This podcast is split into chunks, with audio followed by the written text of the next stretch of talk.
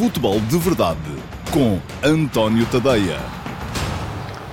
Olá, muito bom dia a todos. Eu sou António Tadeia. Este é o Futebol de Verdade, emissão de segunda-feira. E segunda-feira, já se sabe, é sempre emissão para uh, fazer as contas à jornada de fim de semana do Campeonato Nacional. Quando há Campeonato Nacional, nem sempre tem havido. Uh, este fim de semana houve e houve uh, jogos interessantes, pelo menos dois, particularmente interessantes de, de se ver. e é, é, um bocadinho sobre eles que vou centrar as minhas atenções na emissão de hoje. Não se esqueça, entretanto, que pode mandar perguntas, não tem que ser necessariamente sobre a jornada do fim de semana, podem uh, ser perguntas sobre futebol, seja qual for o tema, e eu, no final, a equipa que uh, produz este futebol de verdade vai escolher uma das perguntas que deixarem na caixa de comentários para quem estiver a ver em direto no Facebook, uh, e eu vou responder a essa pergunta mesmo na, no final desta emissão. Para a esse respeito, ainda uma pequena novidade. Para a semana, vamos começar a estar em direto em mais plataformas. Portanto, neste momento, quem quiser ver o Futebol de Verdade em direto tem que ver no Facebook. A partir de segunda-feira que vem, se tudo correr como esperamos, vamos estar em direto também nas outras plataformas, nas outras redes sociais, no YouTube. Portanto, quem quiser ver em direto por aí também poderá ver, porque o Futebol de Verdade vai alargar um bocadinho os seus horizontes.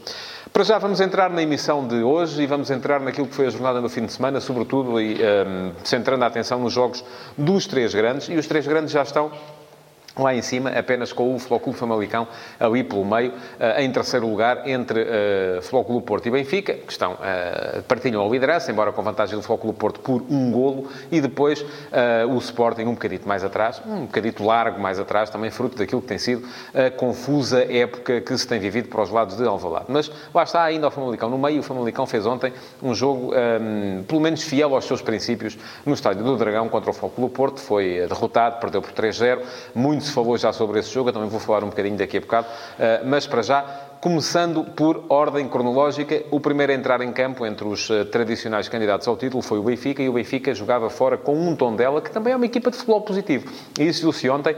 Nacho Gonçalves tem trabalhado a equipa para uh, não dar a bola ao desbarato ao adversário, para a tratar bem, e isso é uma uh, arma das equipas que têm bons jogadores desde trás. E ontem o Tondela apareceu com três defesas, com quatro médios, três atacantes, embora fosse se calhar mais seguro dizer três contra contra-atacantes, porque era isso que eles estavam lá para fazer, era uh, tentar explorar o momento em que o Benfica se disposicionasse para, em contra-ataque, em transição rápida, serem capazes de criar problemas à baliza de Vlaco Dimos. Ainda o conseguiram, por duas vezes, enquanto o jogo esteve no 0 a 0. Eh, há mesmo um lance de Denilson que Podia ter dado algo mais para o Tondela, sobretudo esse. Depois um remate de Xavier também, eh, que podia ter permitido ao Tondela abrir o ativo, mas a partir do momento em que o Benfica marcou primeiro, e marcou num canto em que Ferro aproveitou ali um bocadinho a, passividade de Murilo para ganhar a frente e uh, aparecer a cabecear sem sequer tirar os pés do chão, fez um 1 a 0 e o Benfica já fechou o jogo ali, ok, trancas à porta e não houve mais jogo praticamente. Daí que eu tenha dito há bocadinho que o fim de semana teve uh, dois jogos interessantes. Este jogo do Benfica não me pareceu particularmente empolgante, chegou mesmo a ser uh, algo sonolento durante a segunda parte, porque o Benfica não foi à procura uh, de ampliar a vantagem, limitou-se a tentar controlar e conseguiu sempre, teve sempre o jogo perfeitamente controlado, mesmo quando na ponta final Nacho Gonzalez mudou o sistema, abdicou dos três atrás, meteu mais um homem na frente, mas a equipa do Tondela já não foi capaz de criar problemas ao Benfica, o que mostra que não basta ter bons princípios de jogo, não basta começar a sair a jogar desde trás, eh, para ser uma equipa forte em ataque organizado. Há equipas que são muito mais fortes em, em contra-ataque, em ataque rápido, porque precisam do espaço que lhes é dada em momentos de transição ofensiva. E isso foi um bocadinho a história do jogo do Tondela ontem. É um bocadinho sobre isso também que eu escrevi hoje no último passo, sobre essa moda que anda aí agora do sair a jogar, sair a jogar, sair a jogar, como se esta fosse a única forma de encarar o futebol. Não é. É, mais, é uma forma mais uh, trabalhada. É verdade que quem sabe sair a jogar, quem tem depois capacidade para, numa segunda fase de construção, conseguir criar ligações, sobretudo por dentro, para entrar em zonas de criação, isso permite que a equipa uh, seja mais perigosa. Mas nem toda a gente é o Barcelona, é isso que é preciso também perceber. E há aí muitas equipas que acham que são o Barcelona e não são, e depois acabam por uh, ter estas operações que são quase só de cosmética, saem a jogar desde trás com muita uh, qualidade, mas depois não são capazes de fazer o resto do trabalho, que é entrar nas zonas de criação com a mesma qualidade para criar perigo em ataque organizado. E continuam e continuarão a ser equipas de transição, equipas de uh, ataque rápido e de contra-ataque. ataque. É um bocadinho essa a história do Tondela no jogo de ontem. Um, quanto ao Benfica, não precisou de fazer um jogo extraordinário. Fez um jogo uh, em que marcou primeiro e depois controlou. Nota-se a ausência de Rafa, uh, a somar às ausências que já são desde o início da época de João Félix e de Jonas, e isso faz com que este Benfica seja uma equipa uh, mais previsível, porque Pizzi, uh, sendo um jogador mais cerebral, não é um jogador de grande intensidade, não é um jogador de grandes ritmos, uh, e acaba por não ser capaz de se impor a jogos como o jogo de ontem. Um, o Benfica ganhou, ganhou bem, ganhou com inteira justiça, foi líder isolado durante umas horas, mas precisa de melhorar o seu futebol, sobretudo quando ainda não está em vantagem. Ontem, Bruno Lage testou, eh, voltou a jogar com Tarapte atrás do ponta de lança, Seferovic. É verdade que não tinha De Tomás, mas tinha outras opções. Eh, Chiquinho entrou durante o jogo e essa foi a boa notícia para o Benfica, além da vitória que lá está eh, no jogo de ontem.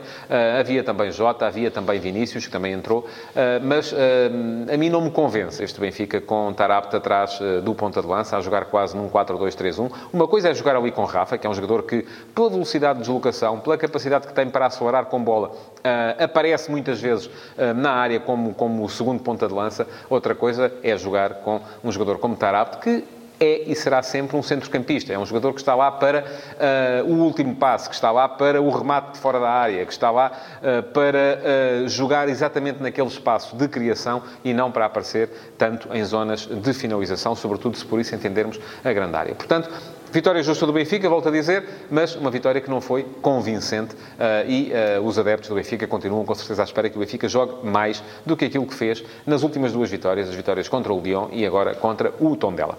Entrou em campo a seguir o Flóculo Porto e uh, parece-me que este foi o jogo mais interessante do dia de ontem.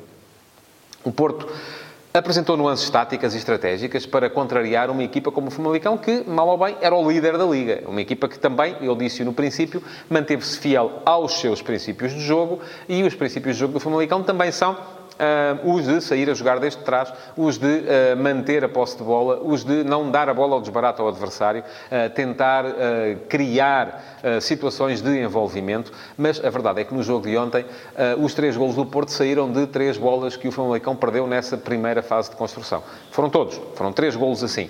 Um, o primeiro golo num passe mal medido de Patrick William, que Otávio recuperou, gerando depois o golo do Luís Dias. O segundo golo num passe também mal medido do Lyon, que foi recuperado pelo Soares e o Soares depois seguiu por ali à frente e chegou até à, à, à baliza. Num primeiro remate teve a sorte do ressalto e depois driblou o guarda-redes e marcou. E o terceiro golo numa bola que foi jogada atrás para o guarda-redes, que estava a ser pressionado por dois adversários e uh, acabou por perder a bola para o Fábio Silva, que entrou e marcou também na sua... Uh, marcou o primeiro golo na Liga Portuguesa, ainda com 17 anos. Ora bem, o que é que isto motivou imediatamente? Reações, reações, reações. Quem for ver na minha página de Facebook uh, tem lá uh, muitas reações precisamente relativamente a este jogo, porque, obviamente, para o adepto português, quando isto acontece, e sobretudo quando acontece com o rival, uh, o jogo estava comprado. Um, eu achei curioso, e também falei disso no último passo de hoje de manhã, que todos aqueles que uh, vieram ontem bradar corrupção foram, com certeza, aqueles que no lance em que o Pizzi muito bem recuperou a bola, que o guarda-redes do Lyon tentava jogar com o seu uh, companheiro de defesa central para fazer o gol da vitória do Benfica frente ao Lyon, aí acharam que foi uh, rapidez de, de, de, pensamento, rapidez de execução e capacidade de antecipação. Porque nós, quando é, de, quando é das nossas cores, achamos sempre que está tudo bem e que há mérito. Quando é o adversário, achamos sempre que há demérito e que o uh, rival que estava a jogar com o nosso, uh, melhor, o adversário que estava a jogar com o nosso rival estava naturalmente comprado, porque em Portugal a coisa não se faz por menos e há sempre corrupção a saltar para cima das, sobretudo das redes sociais. Ora bem, não é isso que eu penso. Até porque o jogo de ontem, conforme eu disse no início, teve nuances táticas e estratégicas que uh, levaram a que o, uh, o Flóculo Porto tentasse jogar precisamente com aquilo que sabia que ia ser a forma de jogar do Famalicão. Se bem repararam, o Porto ontem não jogou no seu 4-4-2 habitual. Marega estava na bancada a ver os companheiros a jogar, na tribuna, e uh, o Porto apareceu num 4-3-3 que, ao contrário daquele 4-4-2 assimétrico, em que o Marega varia um bocadinho entre a extrema-direita e a posição mais central, o médio, um dos médios centro uh, vai um bocadinho tapar o corredor direito, uh, e geralmente é Otávio quem tem feito isso. No início da época foi Romário Baró, agora é Otávio. Mas, uh, dizia eu, o Porto ontem apareceu diferente. Apareceu num 4-3-3 que, no momento defensivo, era claramente um 4-2-3-1, porque uh, Danilo e Uribe ficavam a par e depois havia uma linha de quatro homens, até era quase um 4-2-4. Havia uma linha de quatro homens destinada precisamente a contrariar a saída de bola do Famalicão. Não era preciso fazer grande pressão, bastava estar lá para condicionar, porque com quatro homens ali, uh, geralmente as equipas uh, defendem em, em, com duas linhas de quatro e depois dois homens na frente a pressionar, daí que se tenha inventado a saída a três, para precisamente gerar a superioridade numérica em quem está a sair. Ontem o Porto inverteu e fez uma reação ao início de, de organização do adversário em 4-2-4, com quatro homens na frente. Otávio, Dias, Corona e uh, o uh, Soares. Ora bem, estes quatro homens criaram as condições, nem precisaram de pressionar muito, bastava condicionar para que aqueles espaços que o Famalicão perdeu em início da organização pudessem ser recuperados, pudessem ser uh, interceptados para depois gerar situações de gol. De qualquer modo, é importante que se diga o Porto não se ficou por essas três ocasiões do gol. O Porto criou muitas ocasiões de gol. Eu acho que o Porto fez um belíssimo jogo ontem. Um, foi dos três uh, grandes aquele que melhor futebol praticou na, na, no, no, fim de semana e por isso mesmo mereceu inteiramente a vitória. Embora gostasse também aqui de salientar a coragem do Famalicão e o facto de uh, João Pedro Sousa ter mantido a equipa fiel aos seus princípios e houve ali uma altura, sobretudo depois daquele início mais fulgurante do Porto, entre os 20 e o final da primeira parte, em que o Famalicão equilibrou e também podia ter marcado mercado. Também teve ali pelo menos um remate de Fábio Martins e outro do Diogo Lameiras que podiam ter tido outro destino. E se marcasse, se calhar, o jogo tinha sido outro. Mas, enfim, nós estamos cá para SES. O que se viu no final foi uma vitória concludente e justa também do Futebol do Porto, frente ao Famalicão, com o Porto a, a, receber o testemunho da liderança das mãos da equipa minhota. O Famalicão continua em terceiro lugar e ainda bem longe do quarto, que é o Sporting, que já visitou e, aliás, ganhou em Alvalade. É preciso não esquecer.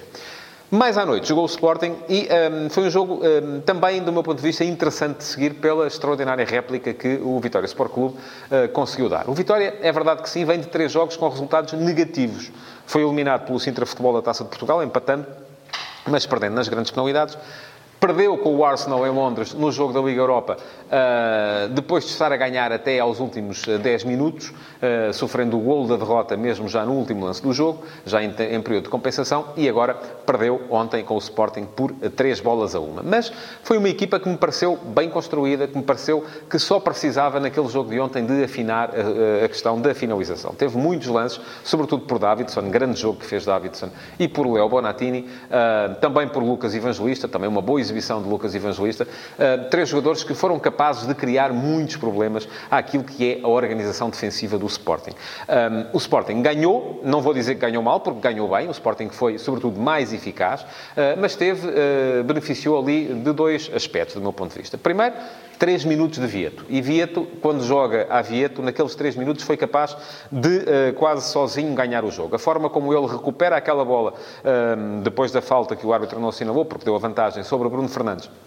e seguiu por ali afora uh, para soltar no instante exato Rezé, uh, de forma a que ele não estivesse fora de jogo, isolando o espanhol para o espanhol marcar, e a forma como depois uh, foi também capaz de se livrar de Frederico Venâncio e de, também no momento exato, soltar a Cunha para que a Cunha pudesse fazer o 2-0, são a marca da classe de um jogador que, infelizmente, nem sempre está em campo. E ainda ontem, para mim, foi uma surpresa, por exemplo, que Vieto tivesse sido um, substituído tão cedo, porque, do meu ponto de vista, era o melhor jogador do Sporting. E se ele sai tão cedo é porque, com certeza, não está ainda com índices competitivos uh, que lhe permitam jogar 90 minutos. E isso é que, para mim, é um mistério. Como é que uh, estamos em final de outubro e há jogadores em planteios como o do Sporting que não estão ainda prontos para 90 minutos. Porque se a opção foi... Um, ehm, se a substituição foi feita por opção, do meu ponto de vista, foi errada. Vieto estava a ser e continuaria, com certeza, a ser, se estivesse em condições, o melhor jogador do Sporting em campo. Depois... O Vitória tanto ameaçou que lá chegou uh, ao golo uh, e marcou também. Uh, criou ali 5, 10 minutos de embaraço ao Sporting, porque o Sporting teve ainda muitos problemas, mas o Sporting acabou por marcar o 3-1 e matar o jogo numa bola parada, muito bem aproveitada por Coates que não só surgiu a cabecear uh, o cruzamento inicial, como depois foi o mais rápido a fazer a recarga a uma bola que Miguel Silva não agarrou. Ora, já disse que o Vitória fez um bom jogo, não falei ainda daquilo que foi o jogo do Sporting. E o jogo do Sporting, do meu ponto de vista, tem tendência a melhorar. Está melhor a saída de bola desde trás, que é isso que Silas quer também. Falta o resto. Falta a capacidade que a equipa tem para, depois de trabalhar a tal saída de bola uh, desde trás, depois de tentar entrar numa segunda fase de construção com mais qualidade, falta-lhe depois conseguir fazer a tal ligação ao, uh, às entradas na zona de criação. E isto porquê? Por duas razões, ou por uma razão fundamental do meu ponto de vista. Um, duas razões, enfim, há falta de trabalho ainda, e as questões ainda não estarão naturalmente trabalhadas, e depois parece-me que há mobilidade excessiva uh, na equipa do Sporting, e isto exige ainda mais trabalho. Ou seja, o Sporting ontem apareceu com três avançados que nenhum deles era uma referência. Bolazzi, Rezé e Vieto, todos eles andavam por ali a circular por todo o campo e isto dificulta uh, uh, aquilo a que se convenciona chamar os automatismos, não é? A equipa nunca sabe muito bem onde é que vai encontrar os seus criativos para os poder, uh, uh, sobretudo em fase de organização ofensiva, para os poder ativar. Ora, isto não só cria problemas no, do ponto de vista ofensivo, como do meu ponto de vista também cria, e cria sobretudo do ponto de vista da organização defensiva, porque a equipa desorganiza-se tanto a atacar que depois, quando precisa de defender, também ninguém lá está. Uma das razões que eu percebo, eventualmente, para que tenha sido Vieto o substituído, é que Vieto raramente estava no apoio à Acunha uh, na cobertura do do flanco esquerdo. Eh, e era, em princípio, isso que ele teria de fazer em termos defensivos. Eh, mas raramente o fez. O Sporting, em organização defensiva, continuou a ser uma equipa muito permeável. O Vitória ganhava sempre as segundas bolas, ganhava sempre os duelos, entrava sempre com perigo eh, no espaço à frente da linha defensiva leonina. da mesma forma como, em organização ofensiva, o Sporting também não foi a equipa que a sua saída de bola mais elaborada poderia fazer prever, porque, vamos lá ver, Marcou dois golos em transição. O primeiro é um contra-ataque, o segundo é uma recuperação de bola também de um passe uh, que Tapsoba faz uh, do lado esquerdo para o lado direito e que a Cunha consegue recuperar. E depois marcou um terceiro golo numa bola parada. Portanto, a tal organização ofensiva continua sem dar sinais de vida.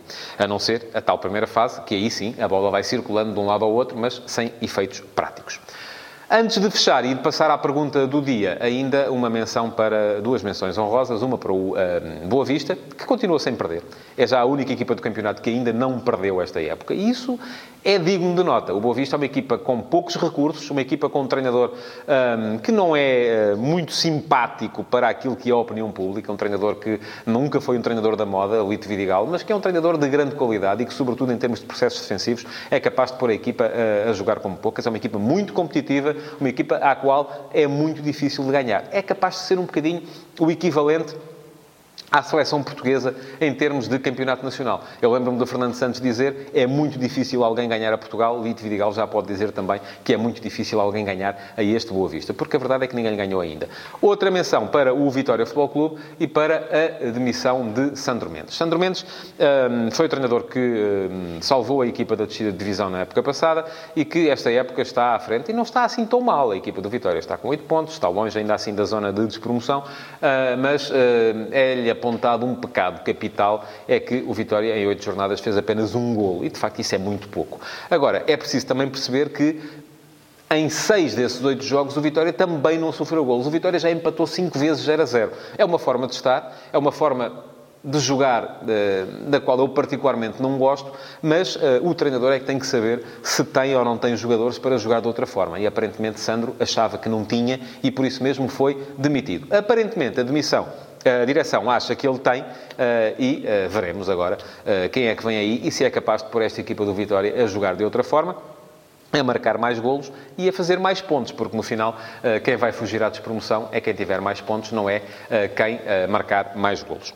Bom, vamos então tratar da pergunta do dia e tenho aqui Duas perguntas, ambas sobre o Benfica, mas vou responder à pergunta do eh, Ricky Carrasco. Olá, Ricky, bom dia. Numa fase em que até os resultadistas começam a torcer o nariz às constantes exibições deprimentes do Benfica, terá o efeito Lage e o seu sucesso ter sido assente sobretudo no efeito Félix? Não deveria Bruno Lage já ter encontrado uma alternativa à dinâmica que tinha época passada e que já não se vê? Pois bem, a minha resposta é sim, e eu acho que uh, essa alternativa foi encontrada.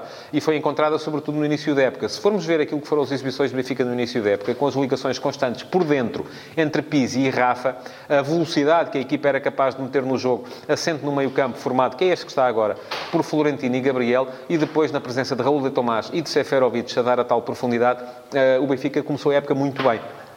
O que é que falhou, entretanto? Já falei aqui disto. Falharam duas coisas. Os adversários começaram a perceber as ligações interiores ocupar o espaço interior de outra forma, obrigar o Benfica a jogar mais por fora e aí o Benfica, de facto, se calhar precisa de mudar. Precisa de mudar a forma de jogar, precisa de, se calhar, abdicar de Seferovic, que é um ponta de lança que é muito bom para aquela forma de jogar anterior, mas que, se é para responder a cruzamentos, é um finalizador, assim, para o fraquinho e o Benfica tem, de facto, finalizadores melhores, como De Tomás e como uh, o próprio Vinícius.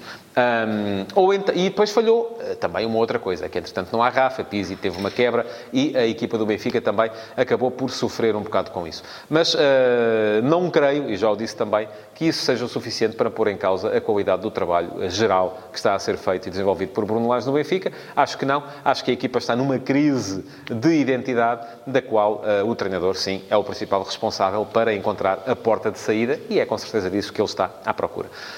Muito obrigado por terem estado desse lado. Não se esqueçam de reagir, de pôr like, de comentar, de partilhar este Futebol de Verdade para quem o viu uh, em direto no Facebook. E não se esqueçam também de uma outra coisa, é de subscrever o podcast do Futebol de Verdade, porque o Futebol de Verdade já está em podcast e está disponível para que possam depois descarregar e ouvir no carro sem terem que o ver em direto aqui, sempre ao meio-dia e meia. Muito obrigado então. Um resto de bom dia para todos. Futebol de Verdade, em direto de segunda a sexta-feira, às 12h30, no Facebook de António Tadeia.